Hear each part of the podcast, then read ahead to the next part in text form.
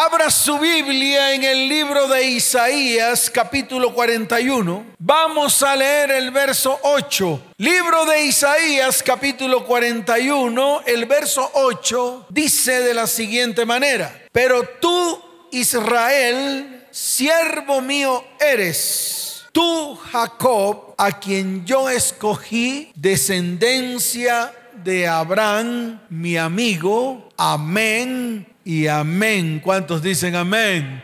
¿Cuántos dicen amén?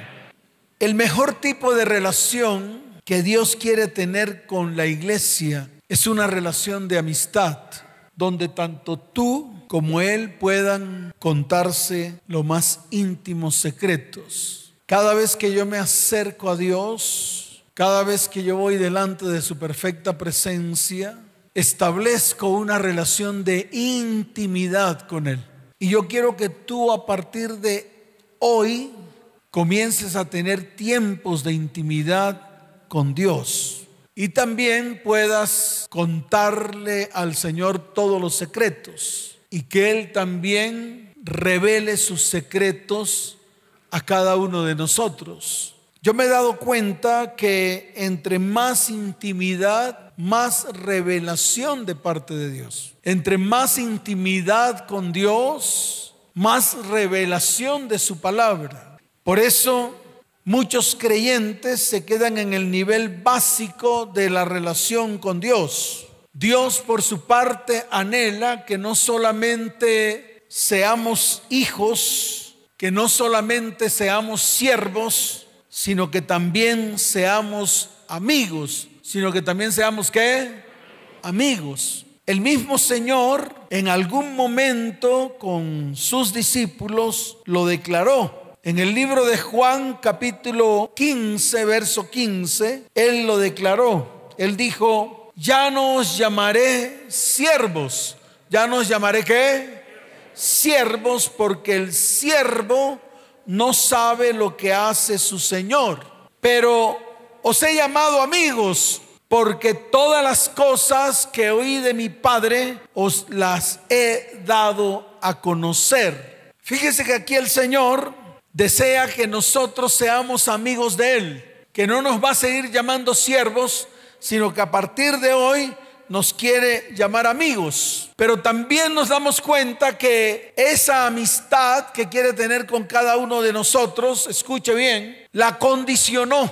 Esa amistad la condicionó a la obediencia. Si usted mira el verso 14 de Juan capítulo 15, dice, vosotros sois mis amigos si hacéis lo que yo os mando. Yo creo que esta palabra es una palabra que aprieta más nuestra relación con Dios. Esta palabra nos hace pensar que su amistad, su qué, su amistad está condicionada a la obediencia. En otras palabras, no podemos ser amigos de Dios si no somos obedientes a lo que Él nos dice en su palabra. Si usted quiere tener amistad con Dios, lo primero que tiene que hacer es ser obediente. Y aquí no hay más condiciones. Él condicionó la amistad con cada uno de nosotros atada o amarrada a la obediencia. Amarró la amistad a la obediencia.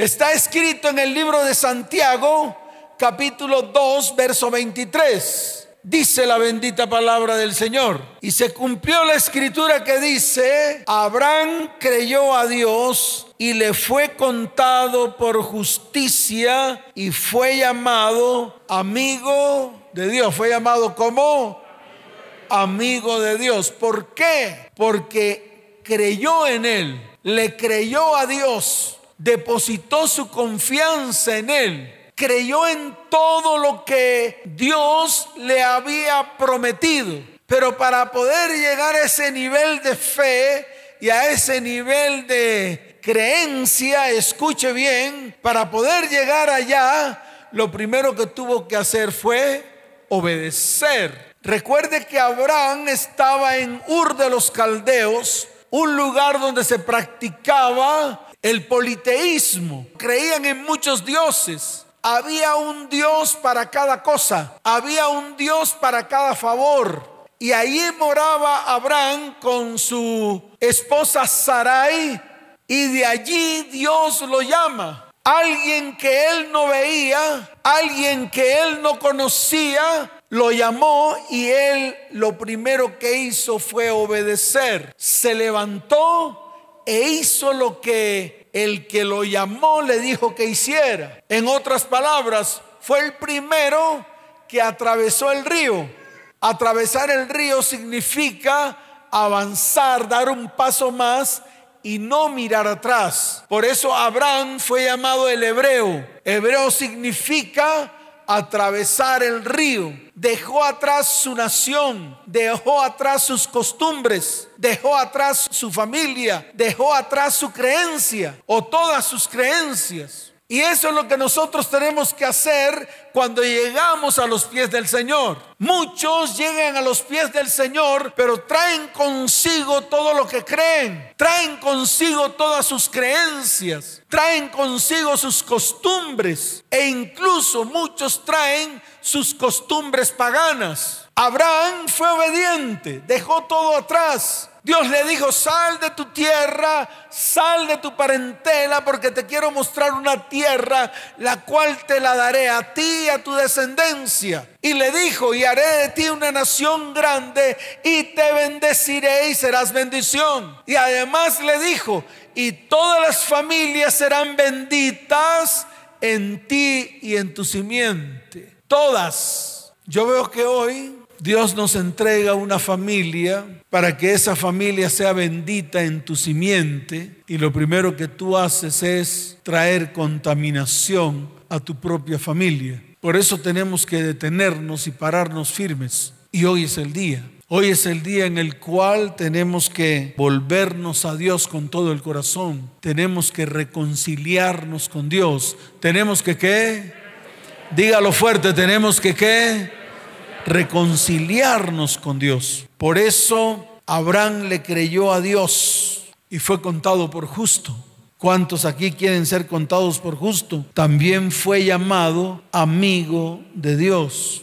Y no solamente fue llamado amigo de Dios, sino que también le contó sus más grandes secretos. A mí me asombra. Mire Génesis capítulo 18, y vamos a detenernos un poco allí en esa palabra en Génesis capítulo 18. Escuche bien, Abraham había recibido una promesa de una descendencia.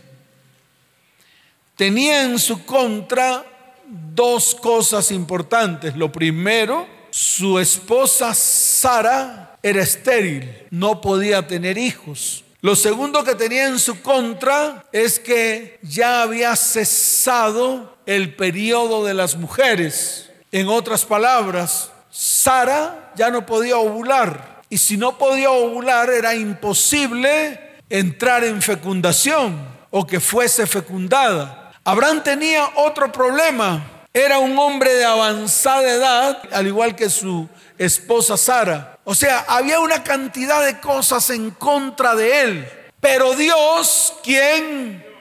Dígalo fuerte, ¿quién? Dios le había prometido una descendencia. Y la descendencia no era por el lado de la sierva. La descendencia era por el lado de Sara. Y entonces yo me detengo un poco en el libro de Génesis capítulo 18, donde Dios le confirma que esa promesa que le dio se la va a cumplir. Y yo quiero que usted lo mire con detenimiento. En el libro de Génesis capítulo 18, Dios se le aparece a Abraham en el encinar de Manre. Dice la palabra que él estaba sentado a la puerta de su tienda en el calor del día. Y dice la palabra que cuando él alza sus ojos y mira, ve tres varones que estaban junto a él. Y cuando los vio, salió corriendo de la puerta de su tienda a recibirlos. Y dice la palabra que se postró en tierra. Aquí hay una palabra que me impresiona. La manera como Abraham discierne el Espíritu de Dios. Dice la palabra, escuche bien, que Abraham se postró en tierra y le dijo, Señor, ¿cómo le dijo? Dígalo fuerte, ¿cómo le dijo? Si he hallado gracia en tus ojos, te ruego que no pases de tu siervo, te ruego que no pases de largo, te ruego que te quedes, te ruego que te quedes aquí conmigo. Que podamos hablar, que podamos dialogar, que podamos establecer una comunicación, que podamos entrar en un tiempo de intimidad. Eso es lo que quiere decir esa palabra. Cuando Abraham se postra, se humilla ante la presencia de Dios y le dice a Dios, Señor, no pases de tu siervo. No quiero que pases de largo, quiero que te quedes. Ahí es donde yo me quiero detener un poco, porque yo estoy seguro que esos niveles de intimidad con Dios no lo está teniendo la iglesia en este tiempo. En este tiempo hay muchos distractores. En este tiempo la iglesia, en los tiempos que está con el Señor, tiene su celular ahí. Y yo lo veo aquí en el salón cuando las personas vienen a congregarse. Yo lo veo cuando tengo mis reuniones con mis amigos. ¿Con quién tengo mis reuniones? Dígalo fuerte con quién tengo mis reuniones. Claro, yo tengo a la semana tres reuniones con tres grupos de amigos y hablamos de Dios. ¿De quién hablamos? De Dios. Y les digo a ellos que son mis amigos. Yo no les digo que son siervos, yo les digo que son mis amigos. Y a esos amigos les hablo de Dios y les hablo de los secretos más grandes de Dios. Pero yo sé que detrás de esas cámaras, porque muchos apagan sus cámaras, muchos no se dejan ver las caras, sé que detrás de esas cámaras la gente está en otras actividades. Le están poniendo atención a la novela de turno, al concurso de turno. Ellos creen que Dios a mí no me dice. Ellos creen que Dios conmigo no se comunica. Ellos creen que pueden engañarme a mí, pero están engañando a Dios. Y a muchos les digo, prendan sus cámaras para ver qué están haciendo. Algunos están en otras cosas. Y eso es lo que está sucediendo en la iglesia. Y tenía que decirlo en algún momento. Tenía que decirlo. Y se lo tengo que decir a la iglesia. El nivel de compromiso y el nivel de intimidad de la iglesia con Dios es cero. No hay, no hay intimidad con Dios. Y si no hay intimidad con Dios, no hay compromiso. Y si no hay compromiso, no hay presencia de Dios. Y si no hay presencia de Dios, no hay milagros, no hay prodigios. Los cielos se convierten en cielos de bronce y la tierra se convierte en tierra de hierro. Y la iglesia no ha entendido. La iglesia cree que puede venir un domingo a recargarse de gasolina espiritual y que puede pasar durante toda una semana sin tener siquiera un momento de intimidad con Dios. Por eso hoy quiero enseñarle a la iglesia que se tiene que volver a Dios con todo el corazón. Tiene que reconciliarse, tiene que qué. Dígalo fuerte, tiene que qué. Reconciliarse con Dios. Y se acabó el lío. Diga usted lo que quiera decir, pero estas son las verdades que hoy la iglesia tiene que escuchar. Su nivel de compromiso con Dios es cero. Su nivel de intimidad con Dios es cero. Todo lo que usted tiene en la mesa, en los momentos en que se acerca a Dios, le distraen del propósito, le distraen de esos tiempos buenos con Dios. Y yo los invito. Hoy es el día en el cual yo extiendo la invitación a toda la iglesia para que de verdad tenga esos tiempos preciosos delante de la presencia del Señor. ¿Cuántos dicen amén? ¿Cuántos dicen amén? Dele fuerte ese aplauso al Señor.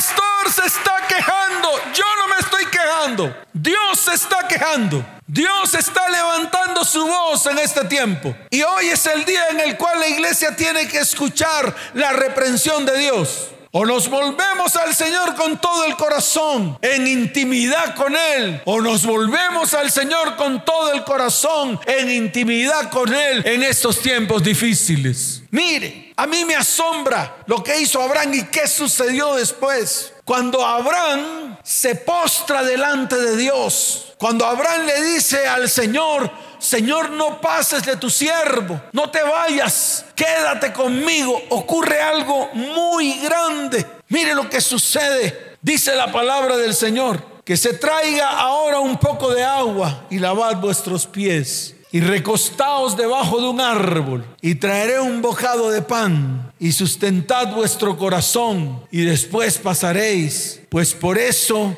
habéis pasado cerca de vuestro siervo. Y ellos dijeron, haz así como has dicho.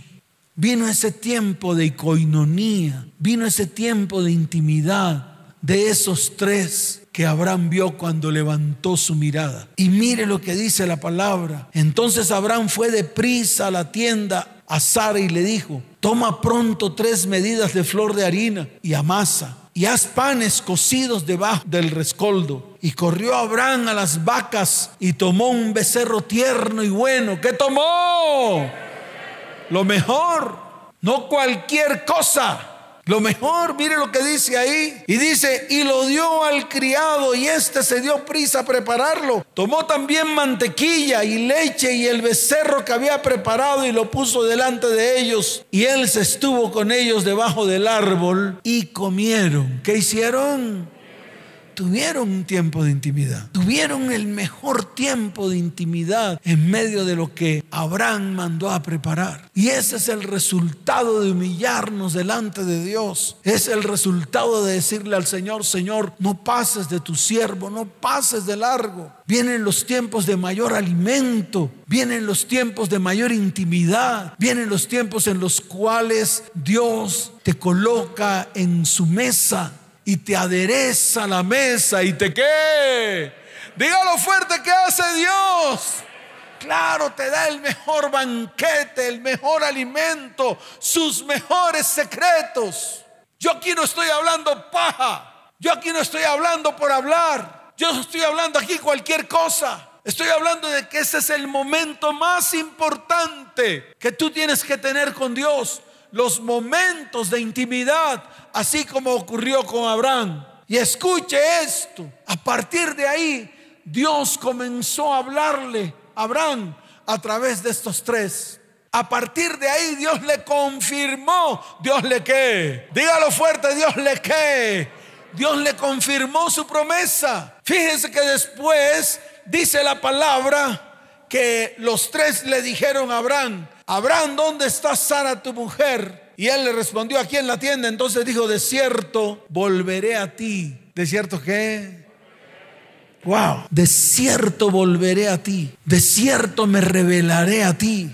De cierto estaré contigo. De cierto te sostendré. De cierto haré contigo todo lo que te he prometido. Y mire lo que dice la bendita palabra del Señor. Y dice, y según el tiempo de la vida, he aquí que Sara, tu mujer, tendrá un hijo. Y dice la palabra que Sara escuchaba a la puerta de la tienda que estaba detrás de él. Chismosa la Sara. Y mire lo que dice el verso 11. Y Abraham y Sara eran viejos. ¿Eran qué?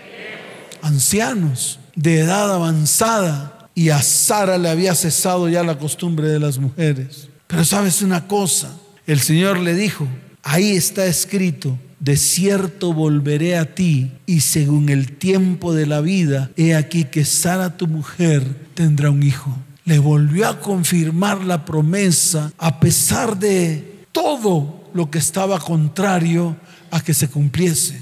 ¿Saben una cosa? Durante todos estos tiempos he estado clamando al Señor para que Dios se muestre a mi vida de una manera especial. Y precisamente esta palabra del verso 10, hoy siento que Dios me la ha entregado a mí y la ha colocado en mi corazón. Él hoy me dice, de cierto volveré a ti. ¿De cierto que?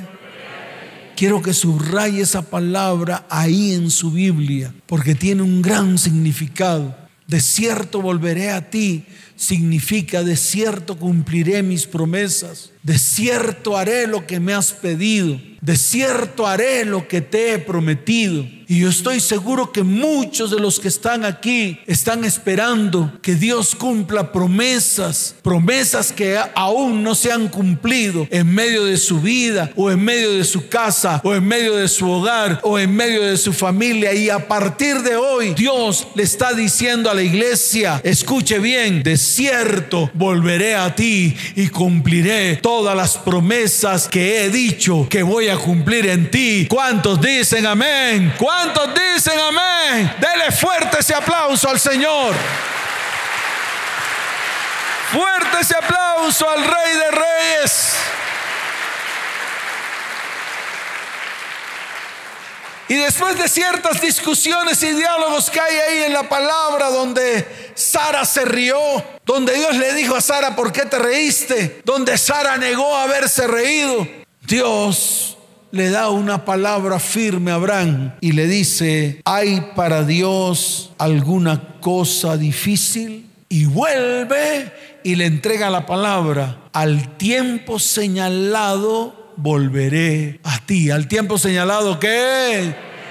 Volveré a ti. Vuelve y le reafirma lo que le ha dicho. ¿Sabes por qué? Porque Dios no es hombre para que mienta ni es hijo de hombre para que se arrepienta. Él dijo y no hará. Él dijo y qué. Dígalo fuerte, él dijo y qué. Y no hará. Por lo tanto, ese es el tiempo en el cual tenemos que pararnos firmes, colocar nuestros ojos en Jesús, el autor y consumador de la fe, y Él hará cosa grande en medio de nuestra vida, casa, hogar, familia y descendencia. ¿Cuántos dicen amén? Dele fuerte ese aplauso al que vive. Fuerte ese aplauso.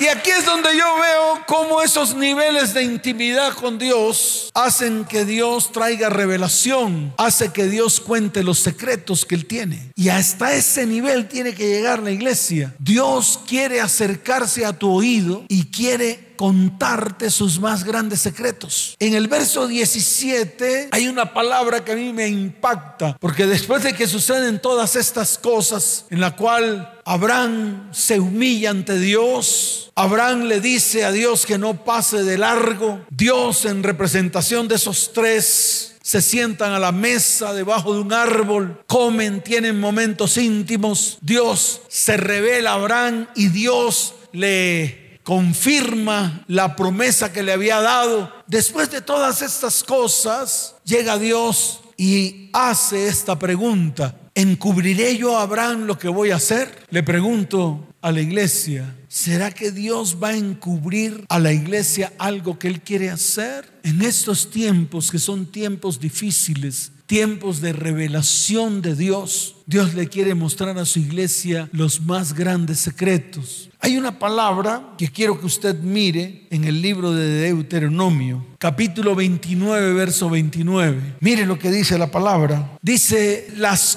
cosas secretas pertenecen a Yahweh nuestro Elohim, mas las reveladas, las que...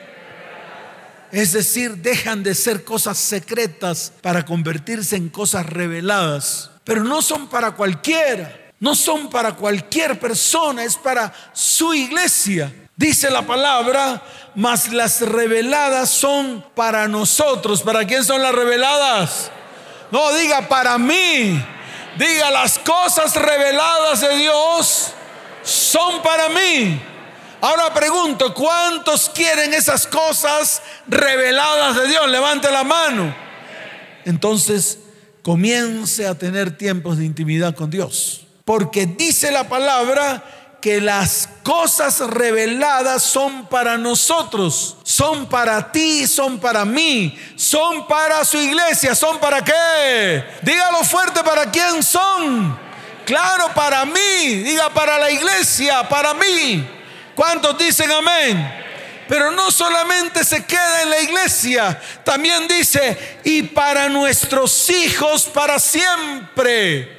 O sea que no solamente se queda en usted, también va hacia su descendencia. Dios quiere traer revelación no solamente para usted, sino también para su descendencia. Por eso la iglesia se tiene que parar firme. Por eso la iglesia tiene que hacer lo que Dios le ha mandado hacer. La iglesia tiene que ser obediente. La iglesia tiene que ser qué?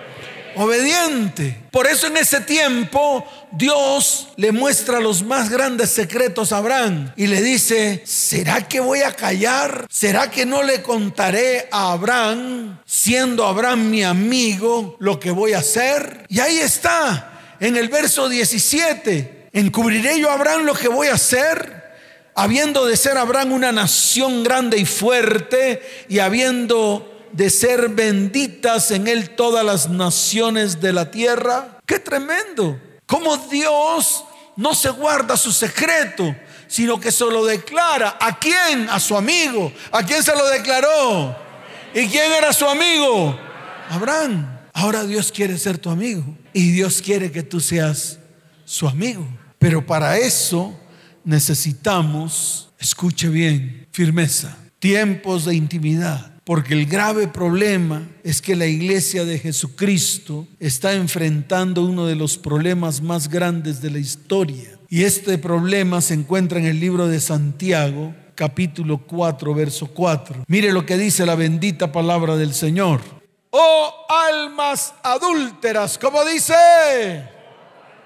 Dígalo fuerte, como dice Oh almas adúlteras, ¿no sabéis que la amistad del mundo es enemistad contra Dios? Y concluye el verso 4 diciendo, cualquiera pues, como dice, cualquiera. O sea que eso lo incluye a usted y me incluye a mí. Cualquiera aquí significa todos, significa que todos todos aquellos que quieran ser amigos del mundo se constituye enemigo de Dios. Y tal vez esta palabra es fuerte para la iglesia. ¿Por qué? Porque el más grande problema que tiene la iglesia de hoy es que tiene amistad con el mundo, más que amistad con Dios. Y a los tales los llama adúlteros. ¿Cómo los llama? Adúlteros, ya que muchos se proclaman cristianos, pero realmente son parte de todo lo que el mundo es. Y lo peor de todo es que comparten los valores del mundo. Lo peor de todo es que venden sus principios. Lo peor de todo es que venden sus valores. Y yo le quiero decir algo. Los principios fundamentos y valores de Dios, usted no se los puede vender al mejor postor. Usted no tiene que ser como Esaú, que vendió lo mejor que Dios le había dado, su primogenitura, por cualquier cosilla. Y muchos de los que estamos aquí hemos vendido lo más valioso que Dios nos ha entregado al mejor postor por cualquier cosa. Y a esto Dios lo llama adúltero, lo llama como, dígalo fuerte, ¿cómo lo llama? Por eso la palabra adúltero significa alterar, significa eliminar la calidad o la pureza de una cosa, añadiendo algo que le es ajeno o impropio. La palabra adúltero significa alterar o falsear el sentido auténtico de una cosa o la verdad de un asunto. Cuando usted se une con el mundo y comienza a hacerlo del mundo, comienza a revolver lo puro, comienza a revolver lo santo con lo inmundo. Y déjeme decirle algo, ya basta de estar profanando la santidad de Dios. Ya basta de estar profanando lo santo de sus principios y de sus fundamentos. Por eso hoy he venido aquí a decirle a la iglesia que ya basta.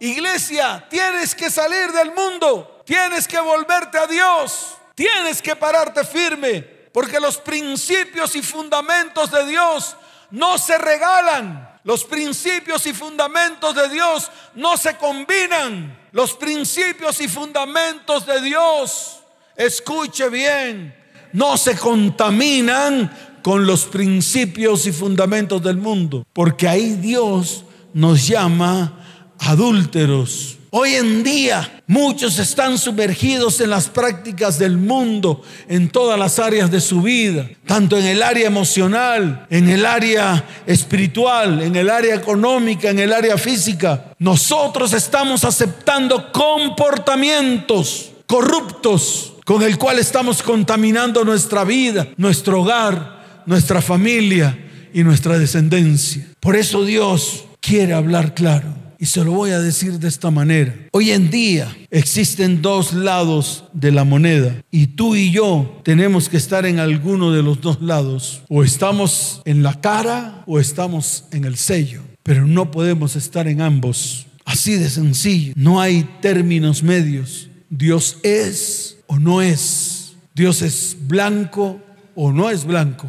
No es gris. No es mezclado es solamente una cara de la moneda. Y si estás en esa cara de la moneda, no puedes estar en la otra cara. O eres o no eres. La parte media no existe. Los términos medios no existen. El pecado es o no es. No existen pecados a medias. No existen mentiras a medias. No existen fornicaciones a medias. No existen adulterios a medias. O es o no es, o somos o no somos. El apóstol Juan lo declaró en el libro de Primera de Juan capítulo 2 desde el verso 15 hasta el verso 17. Dice la palabra, no améis al mundo, como dice, no améis al mundo ni las cosas que están en el mundo.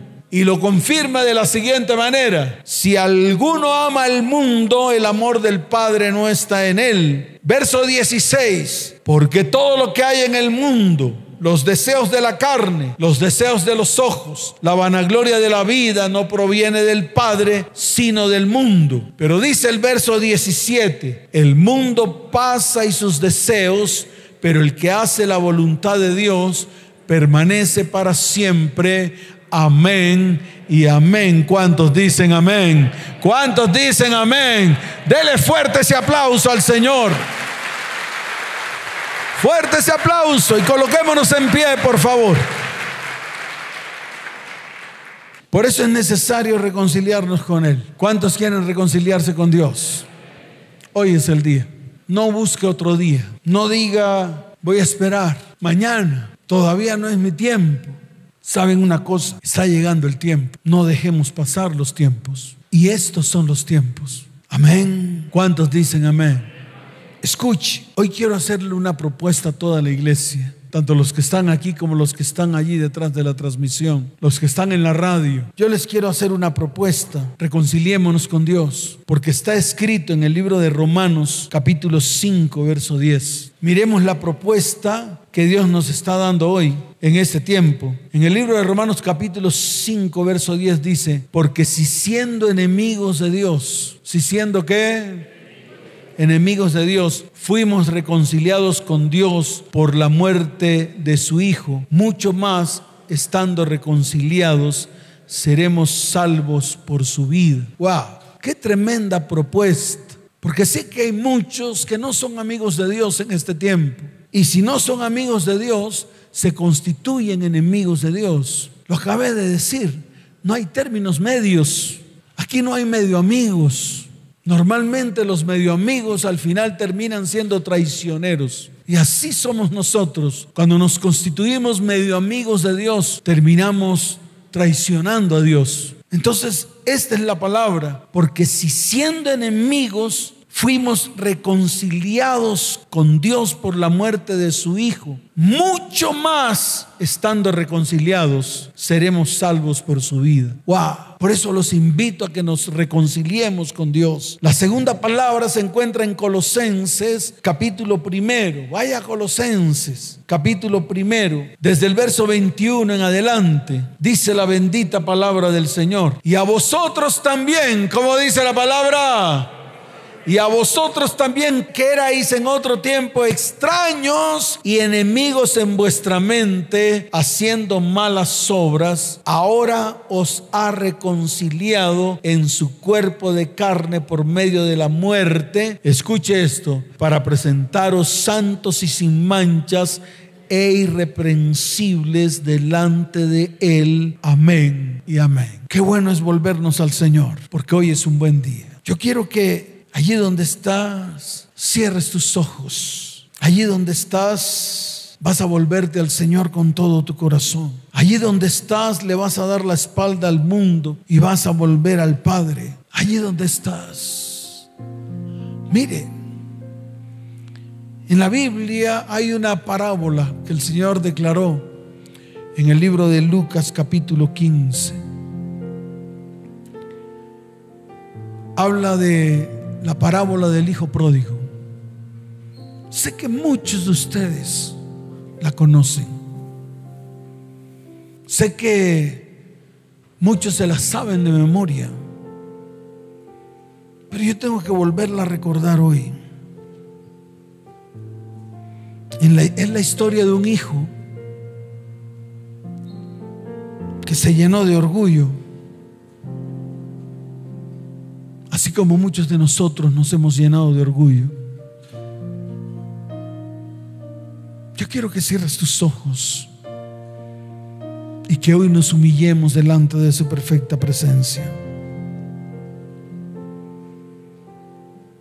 Abandona a su padre y se va al mundo y comienza a llevar una vida desenfrenada, despilfarrando todo lo que tiene valor en su vida. ¿Y cuántos de nosotros hemos despilfarrado todo lo que tiene valor en nuestras vidas? ¿Cuántos de nosotros nos hemos apartado de Dios y hemos dejado a un lado lo que más tiene valor, lo que más vale? Y las cosas que no valen, tras esas cosas vamos. Al final nos damos cuenta que todo era vano. Así de fácil. Yo quiero que vengamos todos, porque es el tiempo. Dice la palabra que este hombre fue confrontado con el fracaso y dice la palabra que en su desesperación decide regresar a casa, arrepentido. Aquí la palabra arrepentimiento, escuche bien, significa cambiar de pensamiento.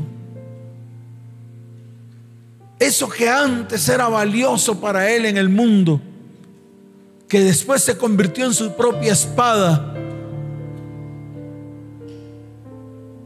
tuvo que cambiar su mentalidad, tuvo que cambiar su manera de pensar, tuvo que apuntar a lo que tenía que apuntar. Por eso volvió a casa junto con su padre. Estaba deseoso de hacer cualquier cosa para volver a ganar el favor de su padre. ¿Cuántos de los que están aquí anhelan volver a ganar esa confianza, ese favor del Padre? Quiero que levanten sus manos. El Padre, escuche bien, fue a recibirlo y dijo, porque este mi hijo muerto era y ha revivido, se había perdido y es hallado. Levante sus manos al cielo. Hoy es el día de volver en sí. Hoy es el día de levantarse y volvernos a Dios con todo el corazón. Hoy es el día de abrir nuestra boca y decirle, Padre, he pecado contra el cielo y contra ti. Padre, perdóname Porque quiero volver a ti con todas las fuerzas de mi corazón. Padre, quiero venir a ti. Quiero estar delante de tu perfecta presencia. Quiero que hoy me vuelvas a vestir con el mejor vestido. Quiero que limpies mi vida con tu preciosa sangre. Quiero que coloques nuevamente esa autoridad en mi dedo. Y quiero comenzar a caminar en el calzado del Evangelio. Quiero volver a los principios. Quiero volver a tus propósitos. Quiero volverme a ti con todas las fuerzas de mi corazón. Levante sus manos al cielo, porque hoy es el día. Es el día que Dios ha preparado para reconciliarse con su iglesia, con aquellos que se habían perdido, con aquellos que han tocado al mundo, con aquellos que se han amangualado con el mundo, con aquellos que han comenzado a practicar las costumbres del mundo y que definitivamente han dicho, Padre, en el mundo no encuentro nada, solo dolor. Y dígale, Señor, abrázame con tu paz, rodéame con tu gracia, inúndame con tu amor. Te necesito, Padre. Te necesito, Dios. Necesito tu perfecta presencia en mi vida. Iglesia, que este sea un tiempo de intimidad con Él. No desperdicies el momento. No desperdicies este tiempo en el cual Dios quiere hacer cosas grandes en medio de tu vida. Levanta tus manos, iglesia. Humíllate delante de su perfecta presencia. Toda la iglesia humíllense delante de su perfecta presencia y acérquense a Él. Ante ti hoy me encuentro y postrado me presento tu esplendor. Me conquistó, con tu paz me abrazas, me rodeas con tu gracia, tu amor me inundó, me acerco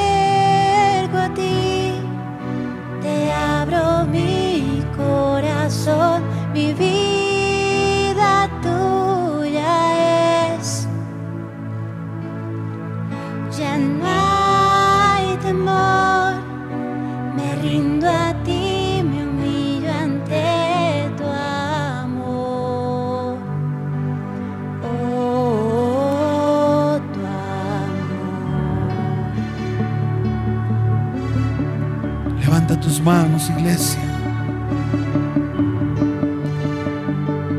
Mueve tus manos así.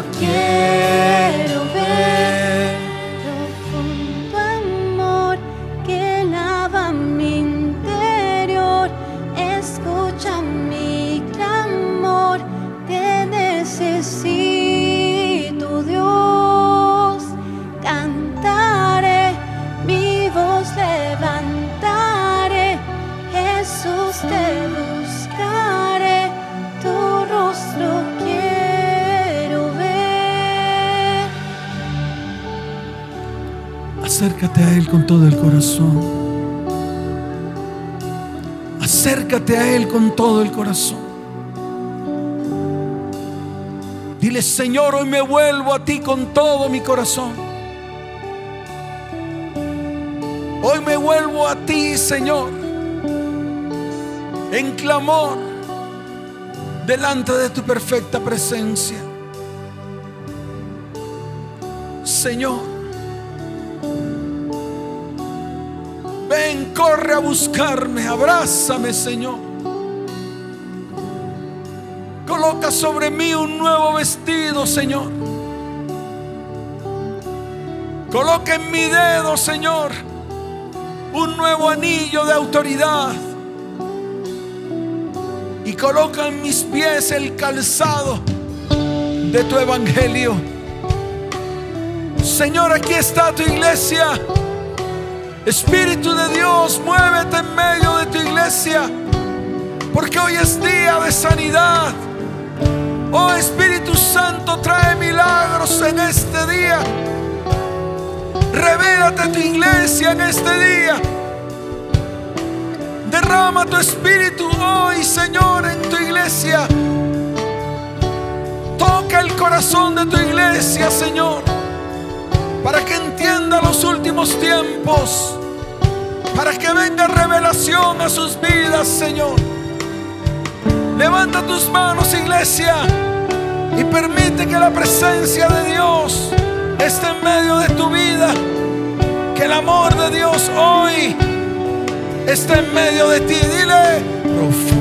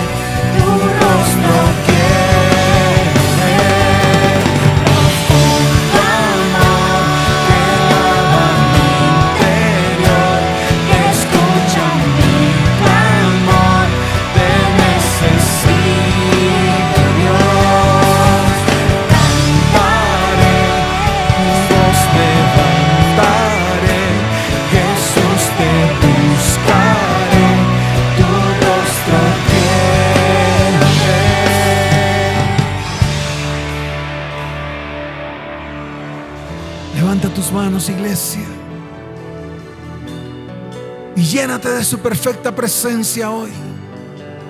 De la presencia de su Espíritu Santo sobre, sobre toda la iglesia hoy. Y dile, Señor, gracias. Gracias por mostrarte a nuestras vidas. Gracias por este tiempo tan especial. Tiempo de reconciliación. De volver a ti, Señor.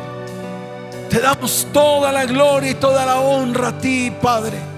Te damos gracias en el nombre de Jesús. Amén y amén. Dele fuerte ese aplauso al Señor. Fuerte ese aplauso. Dígale gracias Señor por estos tiempos. Oh, bendecimos estos tiempos, Señor. Fuerte ese aplauso al que vive. Fuerte ese aplauso al que vive por los siglos de los siglos. ¿Cuántos dicen amén? ¿Cuántos dicen amén? Quiero saber cuántas personas de las que están aquí vienen por primera vez a esta iglesia. Si usted viene por primera vez a esta iglesia, porque escuchó las charlas o porque lo invitaron, quiero que levante su mano derecha. Quiero ver su mano derecha levantada.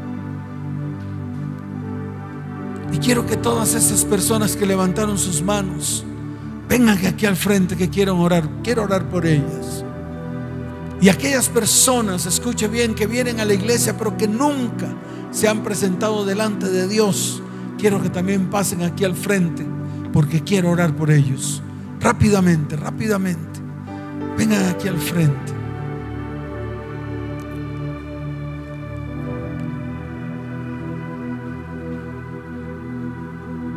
No dejaron nada en sus puestos porque no van a volver allá. No van a volver allá nuevamente. Amén. Quiero que inclinen su rostro. Inclinen sus rostros. Iglesia, extiende tu mano sobre ellos. Vamos a orar. Dice la palabra que la oración del justo puede mucho. Y la iglesia cuando se une a orar, Dios inclina su oído para escuchar el clamor. Y vamos a colocar cada petición de ellos delante de Dios.